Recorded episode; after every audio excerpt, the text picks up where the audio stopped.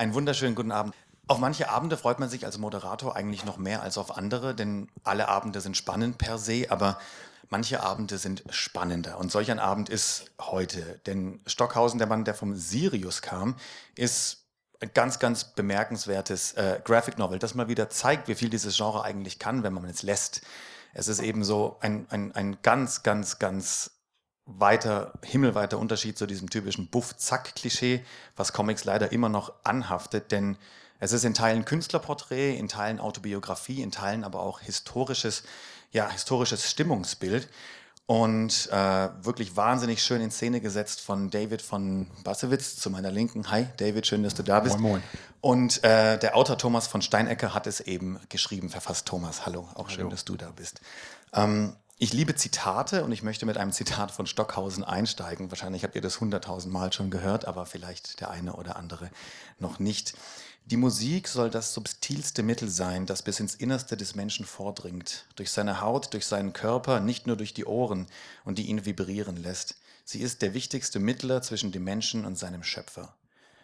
Alle, die Musik lieben, werden dem wahrscheinlich zustimmen. Und das ist eigentlich ganz egal, ob man jetzt Bach liebt oder Pink Floyd oder äh, meinetwegen Taylor Swift. Äh, Karl-Heinz Stockhausen war ein Gigant, ne? ein, ein, ein, eine kontroverse Figur auch, aber ein begnadeter Komponist, der Björk ebenso beeinflusst hat wie Portishead, wie The Grateful Dead, wie die Beatles. Und er hat es auch geschafft als äh, Gesicht auf das Cover von Sgt. Pepper. Damit ist er zwar nicht der Einzige, aber ich weiß nicht, ob es noch ein anderer Deutscher darauf geschafft ist. Ich glaube, Hitler haben sie mal entfernt, aber da bin ich mir, da bin ich mir nicht sicher.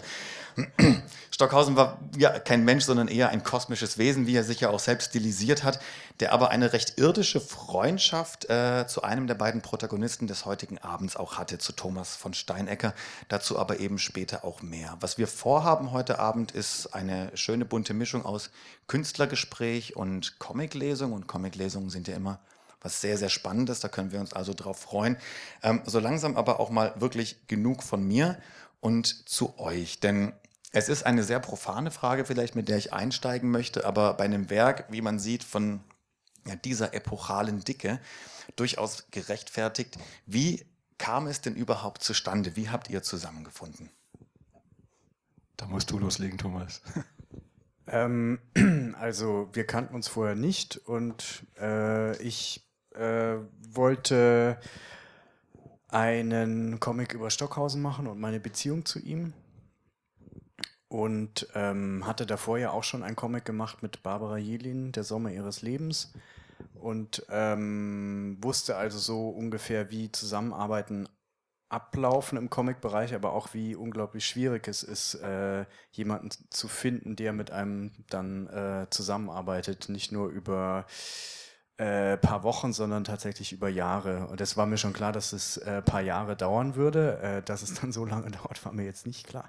Sieben Jahre wurde Ja. insgesamt daran gearbeitet. Ähm, ja, und dann gab es eigentlich zwei äh, Schritte, die das, das Feld der Kandidaten, Kandidatinnen immer weiter reduziert haben. Der eine Schritt war, äh, wer, in welcher Zeichner, welche Zeichnerin in Deutschland ist überhaupt bereit für eine Zusammenarbeit. Das ist sehr überschaubar. Ähm, und wer hat zugleich den Stil, äh, den ich mir so vorstelle? Also es war, sollte, deswegen habe ich auch äh, Barbara äh, nicht gefragt, weil es sollte ein sehr gegenständlicher, harter, realistischer Stil sein, der zugleich auch äh, Ausflüge ins Abstrakte erlaubt. Und dann äh, der letzte Schritt war, dass klar war, ähm, wer, das war vielleicht die härteste Challenge dann, äh, wer ist überhaupt bereit, sich jahrelang mit Stockhausen zu beschäftigen, also freiwillig. Und ähm, ich sage jetzt nicht, dann blieb David übrig, aber äh, äh, wir kannten uns indirekt vorher schon, weil ich mal für die neue Rundschau, das ist ein Magazin vom Fischer Verlag, hatte ich einen Band über Comics rausgegeben und hatte verschiedene Zeichner, Zeichnerinnen gefragt, ähm, ob sie ein Gedicht von Thomas Kling ähm, umsetzen wollen. Und da äh, durch eine Empfehlung habe ich auch David gefragt. Und das hat mir sofort, seine Umsetzung stach total raus, weil die ganz was anderes war. Und das, das hatte ich noch im Hinterkopf und wusste dann auch, dass es auf jeden Fall sehr gut passen könnte mit Stockhausen. Sehr schön. Du hattest also Lust, dich sieben Jahre lang mit Stockhausen zu beschäftigen? War noch nicht so ganz absehbar am Anfang. Ähm, ja, aber ja, äh, denn man muss wissen, ich hatte keine Ahnung von Stockhausen. Ich war komplett blank, äh, völliger Novize. Und, ähm, aber ich habe gemerkt, dass Thomas eine Wahnsinnsbegeisterung dafür hat und äh, für ihn das wirklich ein Lebensthema ist. Äh, und dann habe ich mir gedacht, oh, das, ist, äh, das klingt nach einem tollen Abenteuer. Und äh, ja gut, als Zeichner, ne, die schönsten Abenteuer ähm, erfährt man dann zeichnerisch. Genau. Und da habe ich gesagt, ja, bin ich dabei. Aber dass es sieben Jahre dauert, das war jetzt auch nicht so geplant. Nicht? Ist ja manchmal auch vielleicht besser, wenn man es vorher noch nicht weiß, was für eine Reise das wird. Übrigens äh, möchte ich noch vorausschicken, David und ich haben uns nicht abgesprochen, was die Klamottenwahl angeht. Wir haben uns unabhängig voneinander für schwarze Klamotten und dunkelbraune Schuhe entschieden.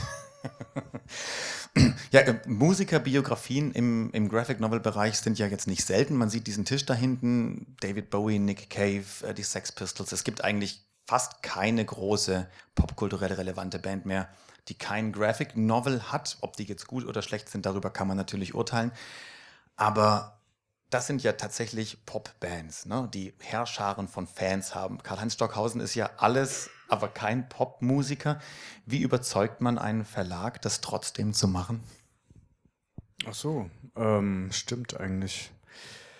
Ähm, das war, glaube ich, äh, das lief so, dass ähm, ich den, den Programmchef vom Carlsen Verlag, der das Buch dann verlegt hat, äh, tatsächlich schon vorher von einem anderen Projekt kannte und der an mir als Autor interessiert war, weil ich ja eigentlich Schriftsteller bin. Ich bin jetzt nicht Szenarist oder so. Also in erster Linie bin ich, schreibe ich Romane und äh, damals war auch, also vor, vor acht, neun Jahren, als das Projekt so angedacht wurde, ähm, war ähm, die Programmpolitik vom Carlsen Verlag auch, dass man versuchen möchte, mehr ähm, Leute aus dem Literaturbereich als Szenaristen zu gewinnen.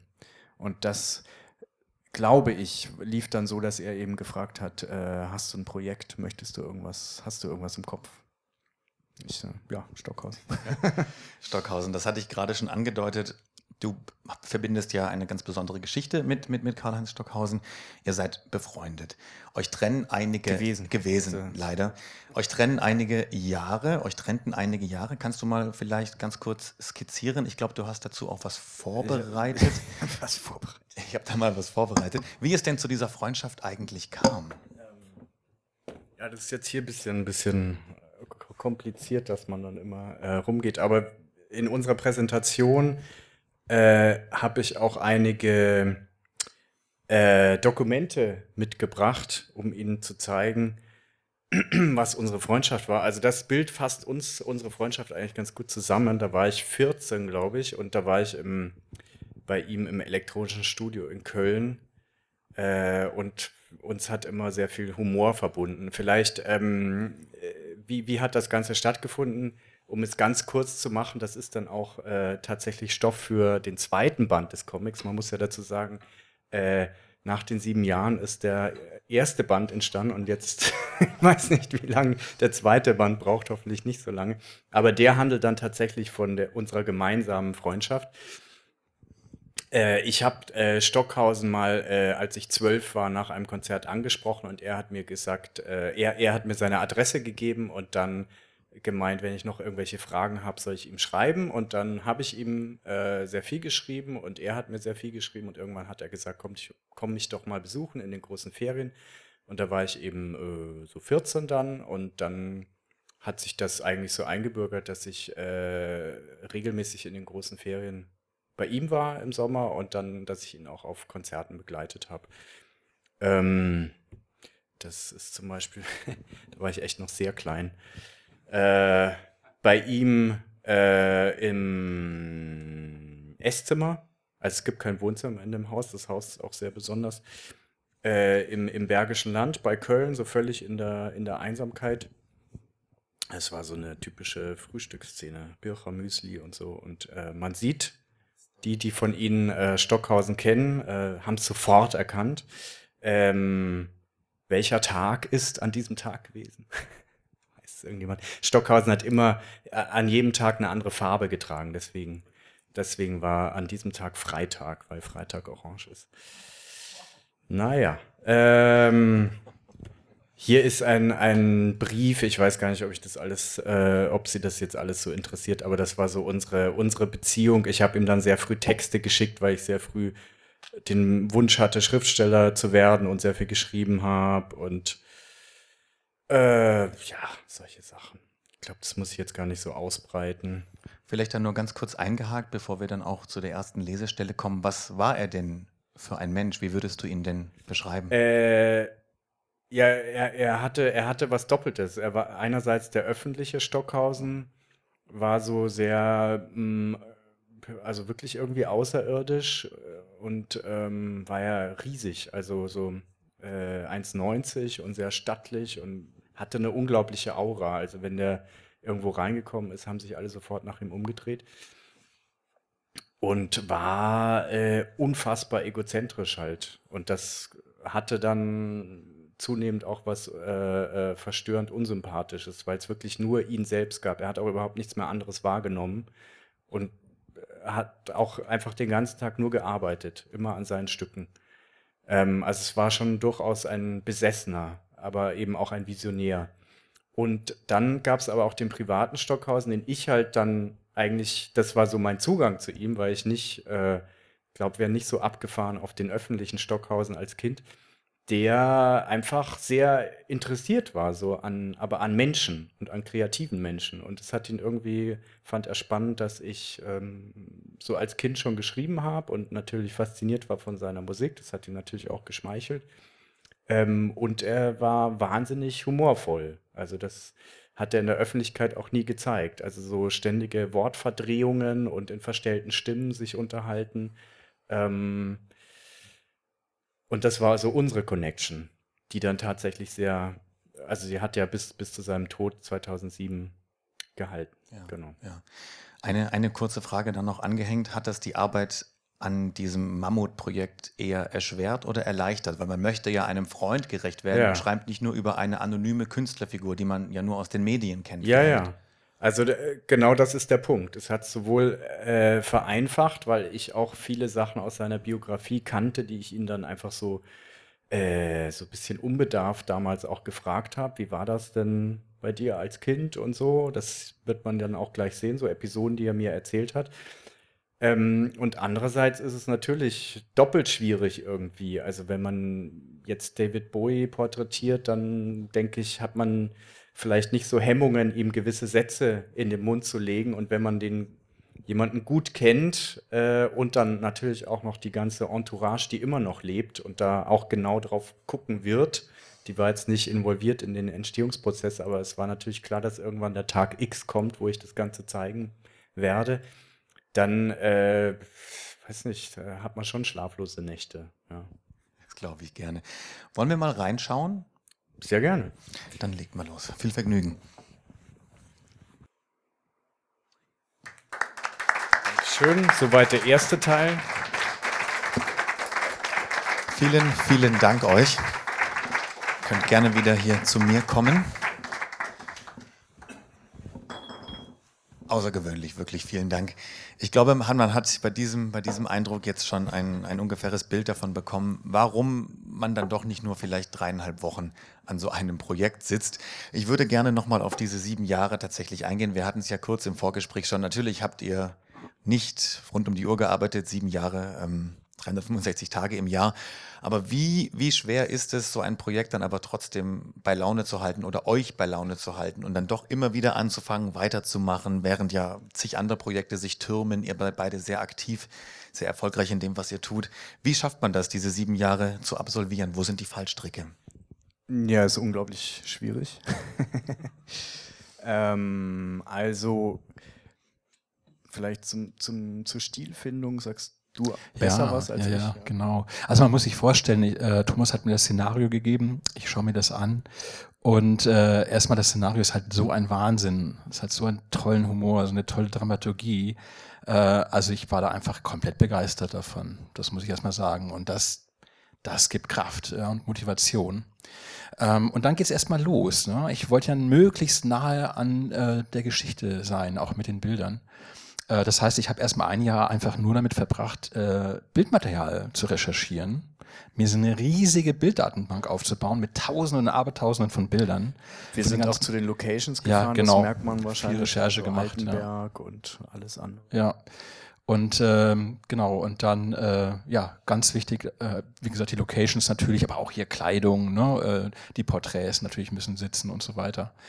Äh, und dann eben einen Stil zu finden. Bei mir ist es so, ich habe keinen Stil, keinen einzigen, wo ich sage, das ist der Bassewitz, äh, sondern ich versuche meinen Stil dann immer dem Projekt anzupassen. Das heißt, wie kann ich diese Geschichte äh, am besten visualisieren, so dass diese Geschichte am besten erzählt wird. Und da haben wir auch, äh, habe ich auch ein Jahr damit rumprobiert. Erstmal sehr analog, ne? Ich habe mal mit Kaffee gearbeitet und dann mit Sepia, Tusche und so weiter. Das sah ganz toll aus, aber wie man das über 400 Seiten durchhalten soll, ist die andere Frage. Vor allem auch als Leserin. Also das ist nicht ganz einfach. Viel Kaffee trinken. Viel Kaffee trinken, genau. Und, äh, und irgendwann hat es dann geschnackelt, ne? Und dann hat mir den Stil gefunden, dann konnte es richtig losgehen. Weil es äh, dann auch, äh, man muss sich das ja vorstellen, erstmal Zusammenarbeit ist, äh, hat viele Höhen und viele Ja, Tiefen, ja. ja. Das darf man nicht verschweigen, ist auch, glaube ich, völlig okay, wenn wir darüber sprechen. Und das andere ist, ähm, und das finde ich wichtig, dass man darüber spricht, dass für die Literatur gibt es, glaube ich, ungefähr 100 Stipendien in Deutschland, wenn man einen Roman schreiben möchte. Und für äh, Comics äh, gibt es, glaube ich, ein richtig gutes, nämlich Sehr hier bei der Punkt. Leibinger Stiftung in Stuttgart. Sehr, sehr wichtiger Punkt, ja. Aber äh, sonst gibt es eigentlich keine richtige Förderung. Ähm, und vom Verlag, äh, ich, das- ich finde, da sollte man kein Geheimnis machen, kriegt man 6000 Euro Vorschuss, also wir beide zusammen. Äh, das heißt, man muss es irgendwie finanzieren, äh, sodass wir dann, also wenn man sich nicht völlig selbst ausbeuten möchte. Und letztlich äh, läuft es aber genau darauf hinaus, dass wir beide eben Jobs und Jobs und Jobs annehmen, um uns selber und dieses Projekt zu finanzieren. Also es ist ein, einfach ein, äh, ökonomisch ein kompletter Wahnsinn. Und das hat eben auch ähm, wahrscheinlich ein, ein Jahr überhaupt in Anspruch genommen, um das zu erarbeiten und auch äh, die, die Stipendiums- und, und Fördermöglichkeiten zu erkunden. Das kann man ja nur mit einer ganz arg großen Passion und mit einer Willenskraft machen, dass die bei dir vorhanden ist. Das ist durch deine Vorgeschichte, durch deine Verbindung mir ersichtlich. Wie kam die bei dir zustande? War es tatsächlich einfach nur das Szenario, was Thomas entworfen hat, dass du gesagt hast, okay, da gebe ich jetzt wirklich so Gas? Äh, ja, also tatsächlich ja. Das war so stark, ja, und äh, so voll mit Leben und Ideen und, äh, und das äh, Leben des Karl Stockhausen ist ja auch unglaublich faszinierend. Äh, und dann eben auch dann die Hinführung durch, durch deine Biografie ne, zu, dem, zu diesem doch schwer zugänglichen Künstler und schwer zugänglichen Werk. Das war für mich einfach toll. Da hab ich gedacht, super. Und ich hatte auch wahnsinnig viele Bilder im Kopf. So, Mensch, wie könnte man das machen? Und also äh, wunderbar.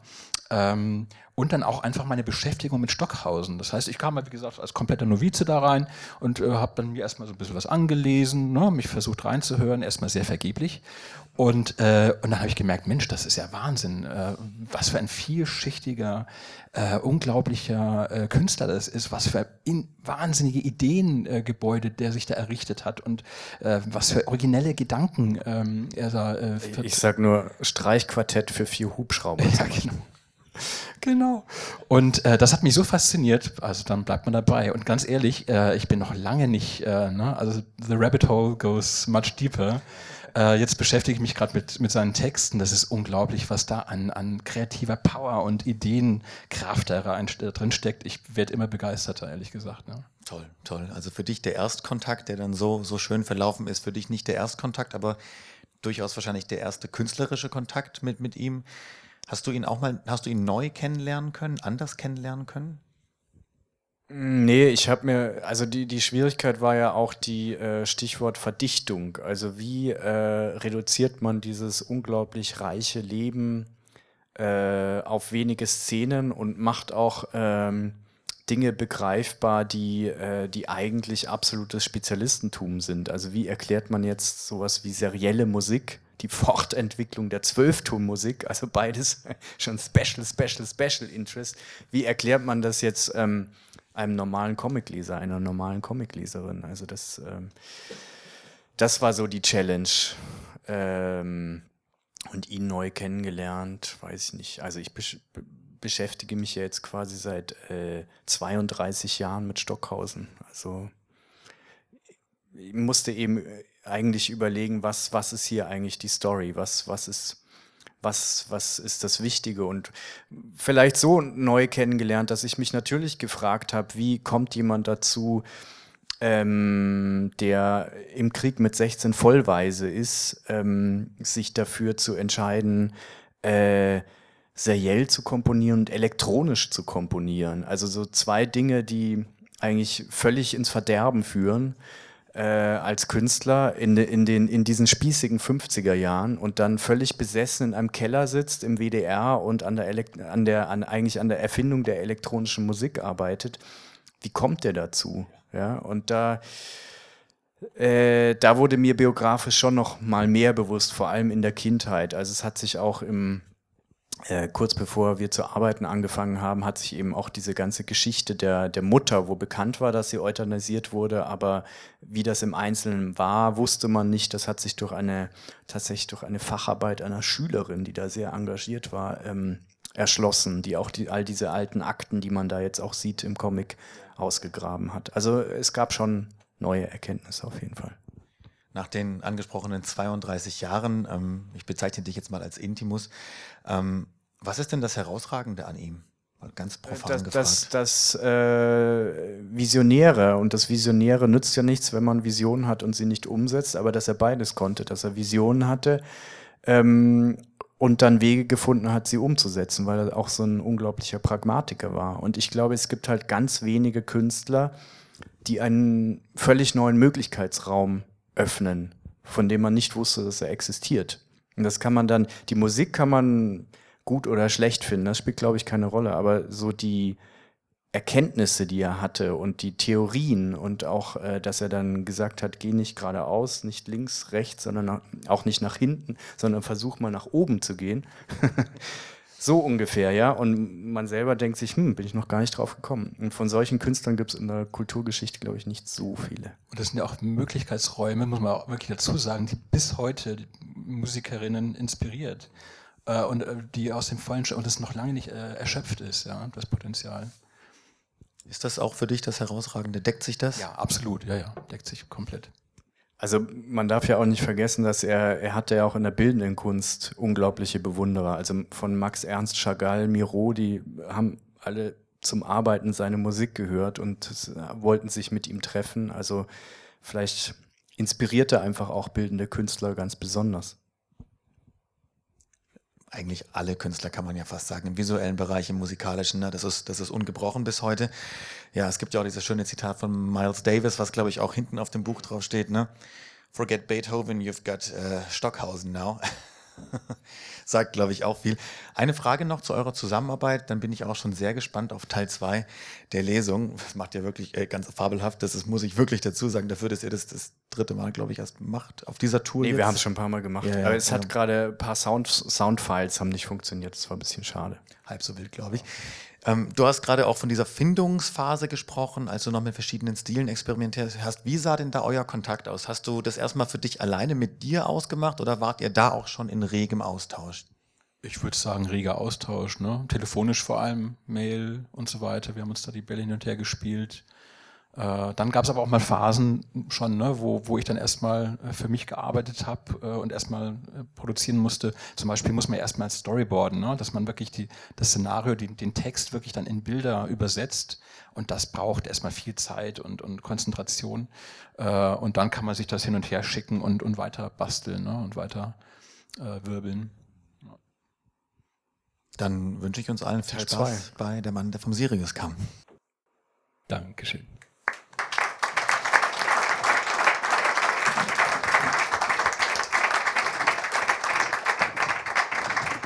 Vielen lieben Dank. Mehr gibt es dann in diesem im positiven Sinne Wälzer, der natürlich auch am Büchertisch nach der Veranstaltung zu erstehen ist und dort natürlich gleich auch signiert werden kann. Sehr gerne. Von euch beiden. Die Gelegenheit hat man nicht allzu oft. Ich fand es sehr, sehr schön, diese eine Stelle. Kommst du noch mit auf ein Bier? Nee, muss noch nachdenken. Das hat mir sehr, sehr gut gefallen. Wir haben hier jetzt gerade eben auch gesehen, diese, ähm, ja, dieses Religiöse, dieses Spirituelle, was ja für Stockhausen auch sehr wichtig war. Aber die Frage ist konkret, wie wichtig war das für ihn und für seine Musik? Inwiefern war das auch sein Antrieb? Essentiell.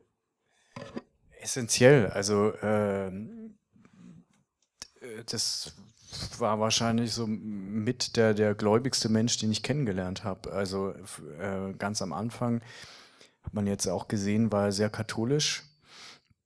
Das kam auch äh, aus seiner Kindheit ähm, und das hat sich dann zunehmend, als er dann auf Welttournee ging, das hat er auch schon sehr früh gemacht, Anfang der 60er Jahre und dann fremde Kulturen kennengelernt hat, fremde Religionen, hat er mehr so eine Symbiose aller Religionen gehabt. Also hat dann auch äh, sehr früh äh, den Buddhismus kennengelernt, ähm, den Islam. Äh, in den 60er Jahren, das war für mich auch so die spannendste Phase. Da ist er echt gedanklich auch explodiert und ähm, das war für mich auch noch sehr nachvollziehbar. In den 70er Jahren wurde er dann zunehmend esoterischer. Da kam das dann auch von wegen, ich komme vom Sirius, ich komme nicht von der Erde. David, ich würde dir gerne noch eine Frage stellen zum, zum tatsächlichen Zeichnen, zum Zeichenstil, denn es fällt auf, das haben wir jetzt hier auch schon in der äh, Lesung, in der Präsentation gesehen, dass du mit verschiedenen Stilen auch arbeitest. War das nötig vielleicht sogar, um all das einzufangen, wofür eben Stockhausen auch steht und auch quasi diese Unterschiedlichkeiten äh, zu verdeutlichen zwischen deiner Biografie und seiner? Ja, also ich glaube ganz bestimmt, ähm, was äh, erstmal wirklich ein Wagnis war tatsächlich. Ne? Also das hatte ich eigentlich erstmal nicht geplant. Ich bin eher so, ich mag sehr gern naturalistisch, sehr realistisch, ein bisschen expressiv, das ist so mein Ding. Aber da habe ich gemerkt, oha, ähm, da muss man einfach verschiedene Ebenen einziehen. Vor allem, das war so ein schöner Humor, ne? deine Kindheitsepisoden, so ein wunderschöner Humor. Ich gedacht, okay, wenn man das so richtig schön nochmal auch visuell zur Geltung bringen möchte, dann muss man da, äh, finde ich, funnier werden. Und auch natürlich so ein Gegengewicht, ein visuelles Schaffen zu der tragischen Kindheit von Stockhausen. Äh, und ich hatte auch so einen Plan, so eine, auch mal eine Vision, ähm, nämlich, dass der Zeichenstil quasi sich mit den Protagonisten mitentwickelt, dass der wirklich, ne, die, als Kinder fangen die an, der Zeichenstil ist eben dementsprechend so ein bisschen Farbflächen, so ein bisschen unbeholfene Zeichnung, die ich auch mit äh, der Maus angefertigt habe, damit ich da so richtig so, ne, so ein bisschen äh, krickelkrackel. Und, äh, und dann hatte ich mir gedacht, Mensch, das wäre doch toll, wenn äh, der Stil sich dann mit den Protagonisten immer erwachsener wird, ja, immer virtuoser, immer gegenständlicher, immer definierter. Ähm, aber es war natürlich auch die Angst da, ey, äh, werden die LeserInnen das verstehen? Ja? Also da hatte ich schon auch manche unruhige Nacht tatsächlich. Wie viel äh, Stockhausens hast du denn entworfen, bis du dich auf den endgültigen, wie wir ihn jetzt hier zu sehen bekommen, geeinigt hast? Äh, da muss ich sagen, äh, Stockhausen extrem schwer zu porträtieren. Das war wirklich richtig schwer. Bei allen anderen kein Problem, aber da habe ich echt ein paar Jahre gebraucht, bis ich da den Dreh raus hatte. Ähm, ja, okay, ist so nicht. Was hat diese Arbeit, die Frage an euch beide, eigentlich, weil ihr so viele andere Sachen auch macht, was hat diese Arbeit bis auf die, die schiere horrende Länge vielleicht denn von anderen Projekten, anderen Comics, anderen Büchern, anderen Jobs unterschieden? Was war der größte Unterschied? Äh, die Komplexität auf jeden Fall, ja. Und ja, also natürlich einfach die Dimension, also der Umfang.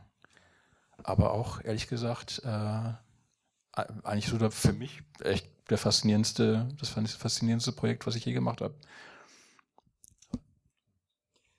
Kann ich jetzt gar nicht so sagen. Also ja. Ähm, ich schreibe halt auch Romane und deswegen ist für mich jetzt so ähm, die, die lange Strecke und die Komplexität ist jetzt Vielleicht kam das auch so eben so von, von außen, vielleicht ist es auch so eher was, was, was im Comic nicht so häufig ist. Ich kann ich jetzt nicht so mhm. beurteilen. Ja. Dann bleiben wir kurz dabei. Du schreibst Romane, ja, du machst aber auch Filme, du hast auch Sachbücher schon geschrieben, Comics eben auch. Warum musste aber denn jetzt Karl-Heinz Stockhausen zum Comic werden? Ähm, also das hatte vor allem zwei Gründe. Ich habe ja äh, 2009 schon für Arte einen Dokumentarfilm über Stockhausen gemacht.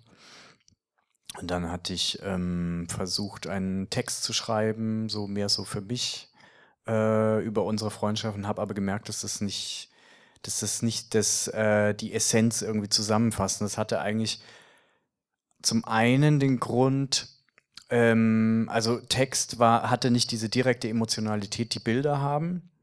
Äh, und da, da, kann man noch so viel beschreiben. Äh, und du sagst, Stockhausen ist schwer zu zeichnen, aber beschreiben mit Worten bringt es überhaupt nicht.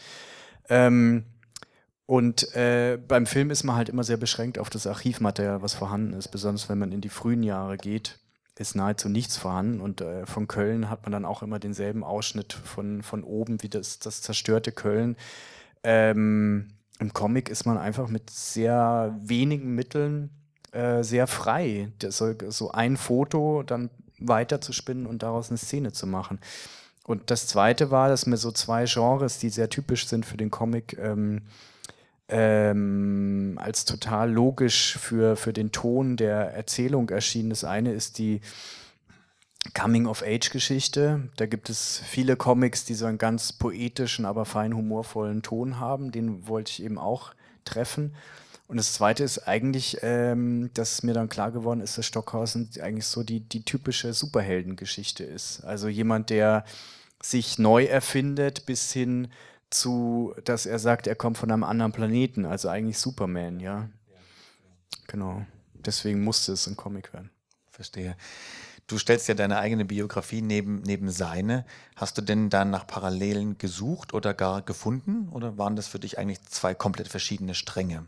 Nee, das ist so ein bisschen auch experimentell gewesen, dass, dass ich mir gedacht habe, äh, was, was wird da passieren, wenn man das parallel führt.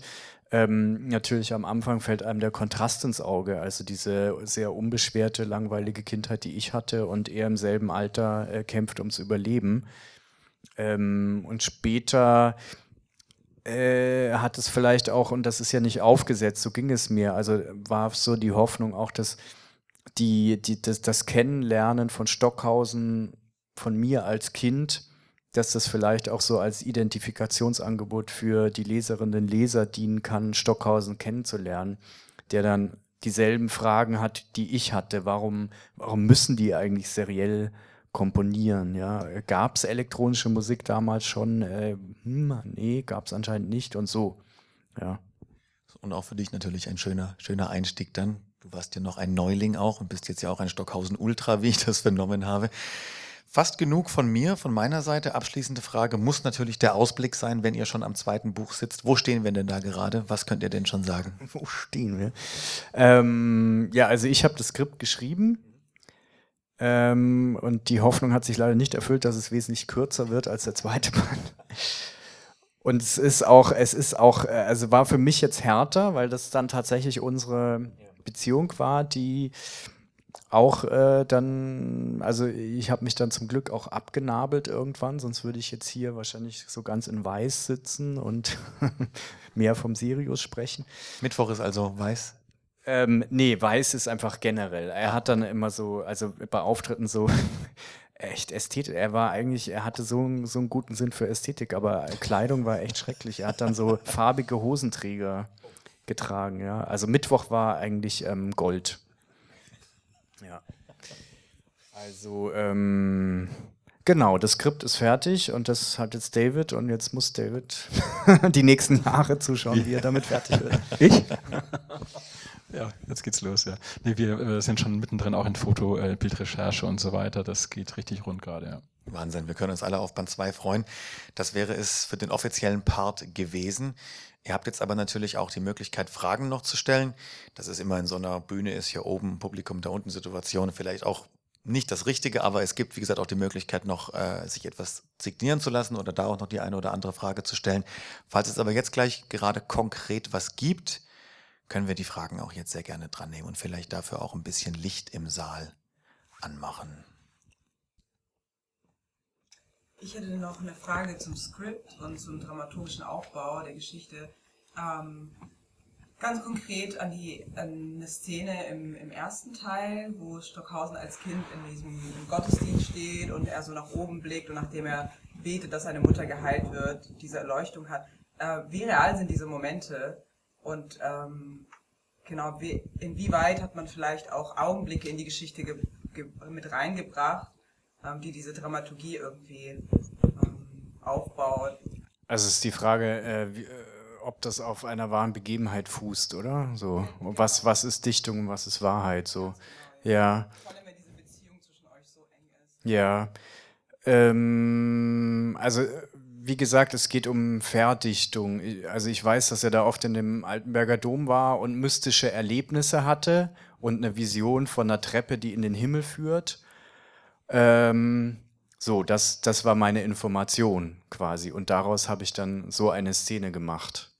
Ja, aber jetzt konkret hat er mir jetzt nicht erzählt, er saß jetzt da und hat gebetet und so weiter. Aber ähm, oder jetzt zum Beispiel die Szene in der in der sogenannten Heilanstalt, das ist tatsächlich was, was er mir erzählt hat. Also das ähm, und ein Beispiel für die Verdichtung ist zum Beispiel dieser äh, Rundgang von den beiden Jungs durch Altenberg und Umgebung.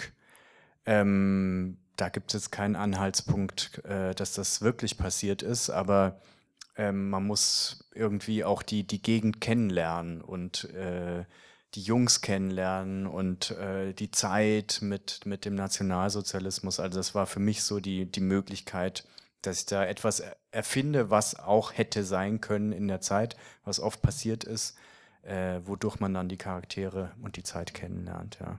Falls ich anknüpfen dürfte, ähm, zu dem Teil, also wenn, wenn du das dann im Skript schreibst, inwieweit gerade auch für den Zeichner, damit er sich das vorstellen kann, vielleicht auch gewisse Hintergrundinformationen, ähm, inwieweit bringst du die einen Skript und wie lässt du das dem Zeichner ähm, ja, verständlich irgendwie rüberbringen, beziehungsweise gleichzeitig auch diesen Spielraum auch, auch, auch da lassen.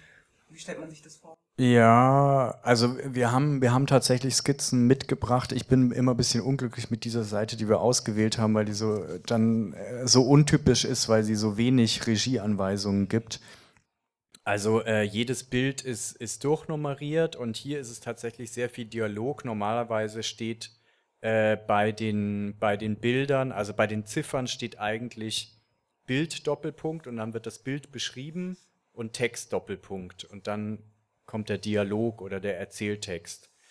Äh, und sehr oft ist auch noch ein Foto dabei, meinetwegen von der Person, um die es da geht oder der Landschaft.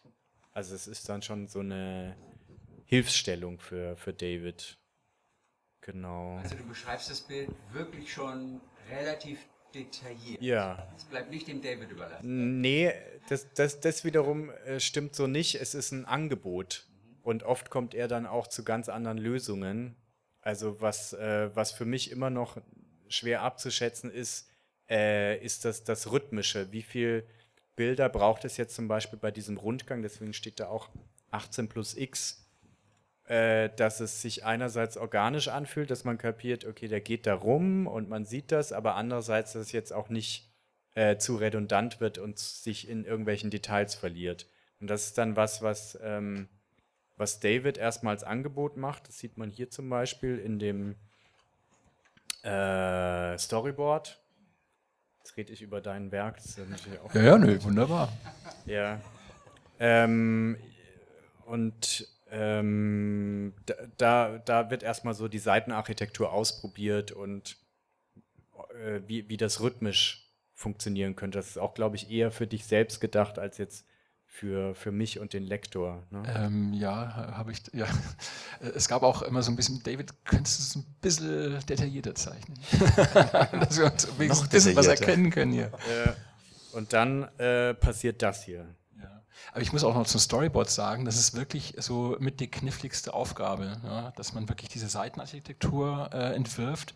Man will ja so einen Leserhythmus haben, so einen Lesefluss. Man soll als Leserin ja wirklich da reingezogen werden. Das ist wirklich ungeheuer knifflig. Ne? Auch jetzt sich zu belegen, hier, wie mache ich die Perspektiven, wie lege ich das an, damit man da richtig schön ähm, äh, immersiv da äh, drin ist. Ähm, und äh, habe ich tatsächlich das meiste im, im, im Zug äh, gezeichnet. Ne? Hier so, da kann man sich toll konzentrieren und man hat so einen schönen, weiß ich, so eine schöne Vibration, die dann noch so mit reinfließen kann. Ganz toll. Aber ich glaube, also wichtig ist, dass es äh, natürlich David ist der Zeichner und ich bin der Szenarist, aber oft sind die Grenzen auch fließend. Ja, dass äh, David dann irgendwie sagt, hier bräuchte man noch irgendwie irgendeinen Dialog, schreibt mal einen Dialog hier. und ich habe eigentlich, sonst, sonst funktioniert das nicht, wenn ich das so völlig abstrakt losgelöst irgendwie so drehbuchmäßig schreibe, würde es nicht funktionieren. Ich muss immer schon eine visuelle Idee haben, was dann auch auf der Seite passiert. Und man denkt eben nicht äh, filmisch linear, sondern man denkt simultan in der Seitenarchitektur. Äh, oft ist, ist, ist, ist es dann auch so beschrieben, dass ich äh, weiß, dass ein Bild links oben Bezug nimmt auf ein Bild rechts unten, dass man dann mit, mit der Doppelseite irgendwie spielt. Ja, was passiert hier, David? Ja, genau. Also das äh, war dann hier der Durchbruch bei der Technik. Äh, ich unterrichte hier auch in Münster ähm, und äh, war so ein kompletter Analog-Fetischist, muss man schon sagen. Ne? So digital, nee, das ist alles nichts dieses moderne Zeug da. Und äh, die Studis haben mir dann echt gesagt, nein, das gibt so tolle Sachen jetzt hier. Du kannst es mit dem Tablet und wahnsinnigen Pinselspitzen kannst du da und du sparst dir das Scannen und so weiter. Das dauert Monate, wenn man 400 Seiten Originale einscannen will ne, und Nachbar. Wahnsinn. Und ich war dann komplett begeistert. Ich habe in dem Semester deutlich mehr gelernt von meinen Studentinnen als die von mir. Ähm, also großartig. Und äh, ja, und dann äh, ging es hier, genau, da macht man die Hintergründe ne, und äh, Farbebene dann setzt man die Protagonisten da drauf. Und äh, die äh, Zeichnung, wie gesagt, hier mit Maus alles tatsächlich, damit ich so einen, so einen fiesen, ungelenken Strich da so hinkriege, der so ein bisschen, ja, so nicht so ganz stimmt. Ne? Und dann legt man halt auch digital die Sprechblasen drauf. Das genau. ist, äh, also die Bilder existieren so für sich und dann kommt als, als Schicht draufgelegt die Sprechblasen und ähm, Sie sehen, dass sich das ja auch unterscheidet von dem, was wir vorgelesen haben, dadurch, dass es im, äh, im Endprodukt dann gelettert ist, wie man das nennt. Also mit Hand äh, werden die Buchstaben früher gezeichnet, jetzt sind sie, ist sie jeder, jeder Buchstabe eingescannt und wird dann zusammengesetzt vom, von der Letter. Genau. Letterin. Und es ist ganz wichtig, dass man so eine Einheit hinbekommt zwischen Schrift und Zeichnung, dass das Auge das wirklich äh, quasi äh, na, in, ins Gehirn, äh, dass es zu, zu, einem wird, dass es richtig fusioniert. Das geht natürlich am besten, wenn die Schrift auch eben so ein, so ein Duktus hat wie die Zeichnung selber. Jo, that's it. Ja. Ja, vielen Dank für die schöne Präsentation. No? Es gibt eine weitere Frage ganz schnell beantworten lässt. Ähm, Lettern und Kolorieren, wer macht das bei euch? Also machst du das beides du oder führst ihr das so ein bisschen aus? Und die etwas komplexere Frage, du hast erwähnt, dass äh, Stockhausen an bestimmten Wochentagen bestimmte Farben getragen hat. Und dann habt ihr diese Übersetzungsleistung drin von ähm, Musik, die visualisiert wird. Inwiefern spielen synästhetische Erfahrungen da eine Rolle? Und äh, ist so eine Intention bei euch, so eine rückläufige Synästhesie zu haben, dass durch eure Visualisierung die Musik im Kopf entsteht? Ja, gute Frage. Ich glaube, erstmal die erste ist vielleicht ein bisschen einfacher. Ähm, äh, ich glaube, äh, Sie sprechen so ein bisschen darauf an, hier die Arbeitsteilung. Ne? Im amerikanischen Comic, da ist ja wirklich ein, ein, ein ja, der die Skizzen macht, dann wird getuscht, äh, macht ein anderer und die Farben. Hier ist alles äh, bei mir in Personalunion tatsächlich, ja, also komplett. Ich mache da alles ähm, und äh, tatsächlich gehe ich auch erst die lege ich erst die Farbe an und lege dann die Zeichnung drüber. Ist auch untypisch für für den klassischen Comic eigentlich. Äh, also diese typische Outline-Comic äh, wollte ich auch gar nicht haben hier. Und auch das Lettern, äh, also das ist auch meine Handschrift dann, ne? weil klar, es soll ja dann die Zeichnung quasi. Weil das schon jemand anders dann gelettert hat, das war dann einfach auch Zeitersparnis. Also, ne? Richtig, es wurde eingescannt und daraus wurde ein Font gemacht, den man dann wirklich einfach tippen kann, ne? aber trotzdem meine, meine Handschrift. Ja. Das Synästhetische, das ist echt komplexe Frage. ich glaube, ähm, man kann soweit sagen, dass es nicht die, äh, die Erfahrung des, des Hörens ersetzt oder ersetzen möchte, sondern eher so ähm, Lust drauf machen soll, oder, David? Was ja, ja, ich, ich glaube, äh, ganz oft war es ja so, dass diese Ebene so einen Wahnsinnskontrast zu dieser, äh, ich sag mal, dargestellten Wirklichkeitsebene bildet. Ja, das ist ein komplett wie so ein Fremdkörper, äh, gerade jetzt in den äh, ne, 30ern hier. Ähm, und äh, äh, dann aber auch schon so ein bisschen, ja, dass man das wirklich mit den Augen schon so ein bisschen bisschen, schon ein bisschen hören kann. Also schon so ein bisschen synästhetisch, aber tatsächlich als Chiffre so, hey, jetzt möchte ich das auch wirklich mal hören. Das heißt, es soll so eine Faszination schon auslösen, dass man sagt, okay, das sieht ja irre, total irre aus. Okay, ich möchte es jetzt wirklich mal ja, hören. Ich glaube, das Stichwort Chiffre und Metapher ist ganz wichtig, um eben äh, begreifbar zu machen, wie, äh, wie anders und wie außerirdisch das war, was diese Musik darstellen wollte und dargestellt hat. Ja. Also einfach auch immer, wir haben lange äh, gesucht, das kam dann auch erst im, im Laufe äh, des Arbeitsprozesses nach so einer äh, durchgehenden Metapher für die Musik. Diese Schwingungen waren das dann, äh, was bei Stockhaus am Anfang auch was, was Religiöses eben ist. Und Musik und Religion bei, war bei ihm im Prinzip auch ähm, im Alltag eins. Ja? Also Musik war für ihn auch immer Ausdruck des, des Religiösen. Ja, bitte. Die Frage machen wir noch, ja. David, äh, wie leicht fällt es dir abzuschließen mit dem Bild dann irgendwann, bei diesen 800 oder wie viel das jetzt sind? Oder guckst du es manchmal an und sagst, ah, hätte ich da doch nochmal einen Strich gemacht? Ja, das Gesicht hätte ich mir vielleicht doch noch ein bisschen anders gemacht. Gibt es diesen Gedanken bei dir? Äh, äh, tatsächlich bin ich ziemlich happy damit, muss ich sagen. Lustigerweise im Prozess selber weiß man das immer nicht so. Also geht mir zumindest so. Ich weiß nicht, ob das gut ist oder schlecht. Äh, ich bin auch jetzt in Therapie, das ist ganz gut. Aber und so Jahre, so ein, zwei Jahre später, wenn man so ein bisschen Abstand hat, dann sieht man so, hey, ja, funktioniert, passt. Es gibt so ganz, ganz wenige Ausnahmen, wo ich sage, ah Mensch, damn, da habe ich Stocki, sorry, Stockhausen nicht so na, da hätte noch ein bisschen, aber also generell bin ich, bin ich happy damit. Ja. Das fällt dir auch leicht. Also du sagst, okay, das ist jetzt fertig.